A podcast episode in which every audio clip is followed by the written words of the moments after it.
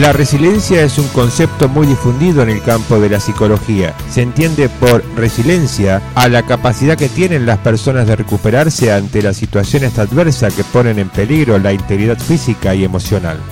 Es un concepto muy rico y complejo que no se limita solo a la capacidad de recuperarse, implica la resistencia a la destrucción del organismo, creando las condiciones necesarias para que la vida sea digna de ser vivida. Estas personas no solo cuentan con la habilidad de sanarse emocionalmente, sino que son más propensas a buscar la felicidad. Las personas resilientes son ampliamente solicitadas por las grandes empresas debido a su capacidad para tolerar el estrés a las situaciones nuevas y demandantes poseen una gran creatividad para elaborar ideas originales y una gran sensibilidad para comprender el sufrimiento ajeno. Los reclutadores de selección de personal sostienen que las innovaciones tecnológicas son recursos fáciles de conseguir, en cambio los recursos humanos no.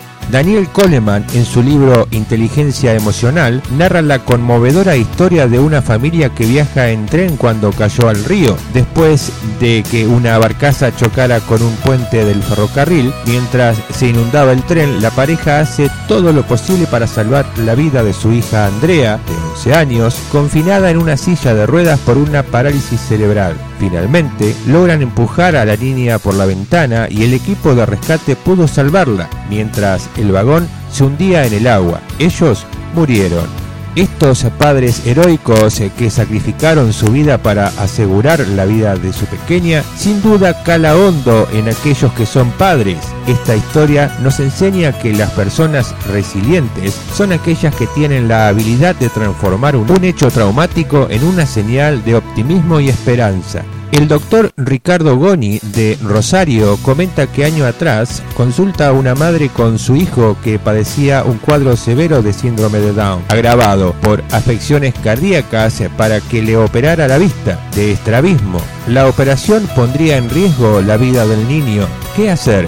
La madre aterrada del pronóstico respondió con gran templanza que aunque la operación pusiera en peligro la vida de su hijo, optaba por la operación pues no podía curarlo del síndrome de Down, tampoco de la grave afección cardíaca, pero existía la posibilidad de mejorarle el estrabismo. Debía preocuparle como madre la mejor calidad de vida posible a su hijo.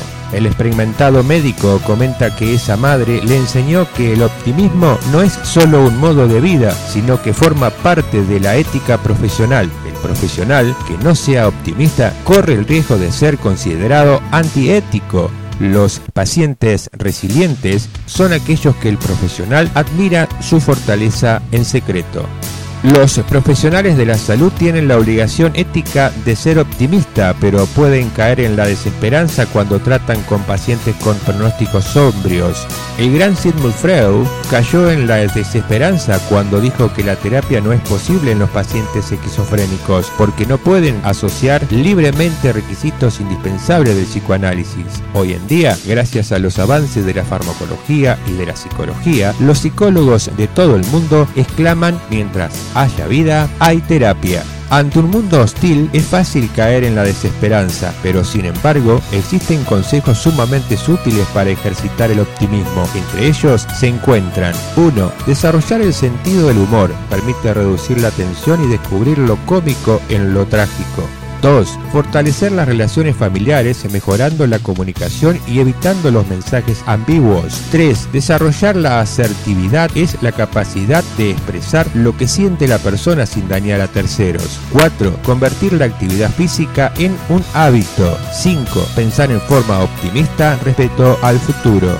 6. Cambiar el estilo atribucional pesimista por el optimista. Consiste en reemplazar los significados negativos que se atribuye a los hechos traumáticos por significados optimistas. La clave consiste en interpretar la experiencia de otro modo.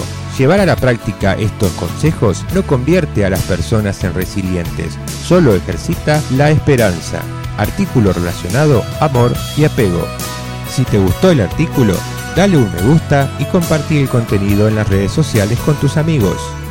David Andrés Ergui, psicólogo, Echeverría 31, contacto 2477 6381 39, Pergamino, Buenos Aires, Argentina.